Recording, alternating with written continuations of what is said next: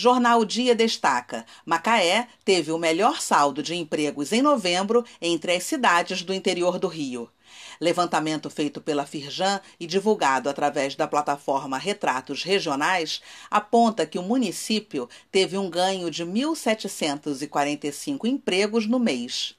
Como ressalta o presidente da Firjan Norte Fluminense, Francisco Roberto de Siqueira, a forte retomada tem a indústria como uma das principais protagonistas. Acesse os links neste boletim para conferir a íntegra da reportagem e acessar a plataforma Retratos Regionais.